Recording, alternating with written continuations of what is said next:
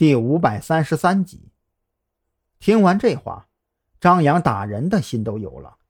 大家都是刑警，这专业水平差距怎么就这么大呢？打开窗户的方法有很多种，为什么就非得暴力破坏呢？这下好了，窗户上的痕迹全都废了。除了这扇窗户，其他门窗是不是从内部反锁的？张扬没时间去纠结这些细节，当即开口追问：“没错，我们对现场进行勘查的时候，的确发现门窗全部完好，并且从内部反锁。”孔森眼前一亮，他从张扬的话中嗅到了一些苗头。这位同志，你们是不是也经办过类似的案子？我的意思是说，和梁月英死法一致的案子。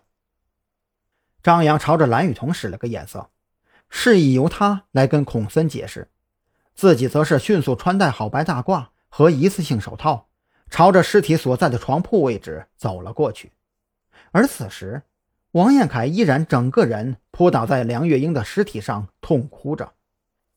张扬一时间心有不忍，却也只能抬手轻拍在他的肩膀上：“节哀，我们会抓到凶手的。”王彦凯听到这话。抬起头看向张扬，他的表情因为内心痛苦而极度扭曲着。我要的不是你们抓住凶手，我只想要他回来。就算抓住了凶手，我媳妇能活过来吗？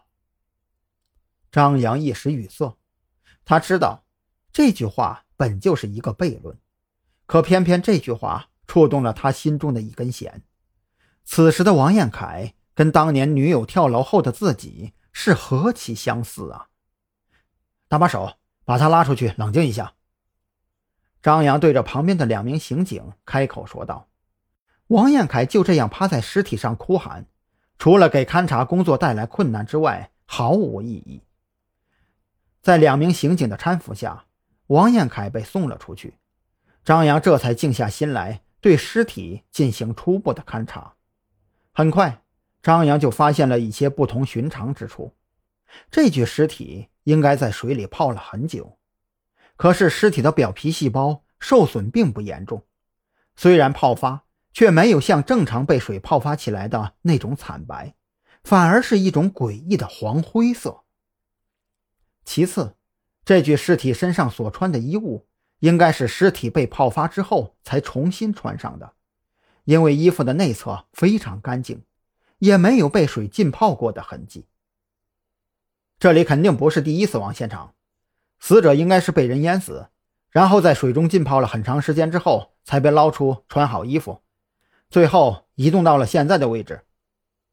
张扬说到这里，眉头紧皱，继续说道：“那么，我们可以做出一个推断，死者生前应该接触过某些容易留下痕迹的物质，这种物质很有可能以粉尘。”或者液体的形式存在，否则凶手想要杀死他，大可不必如此麻烦。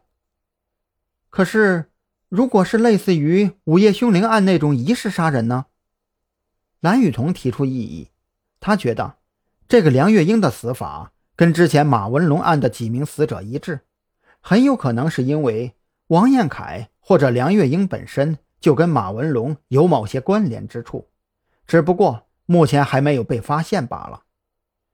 的确有可能，但是可能性不大。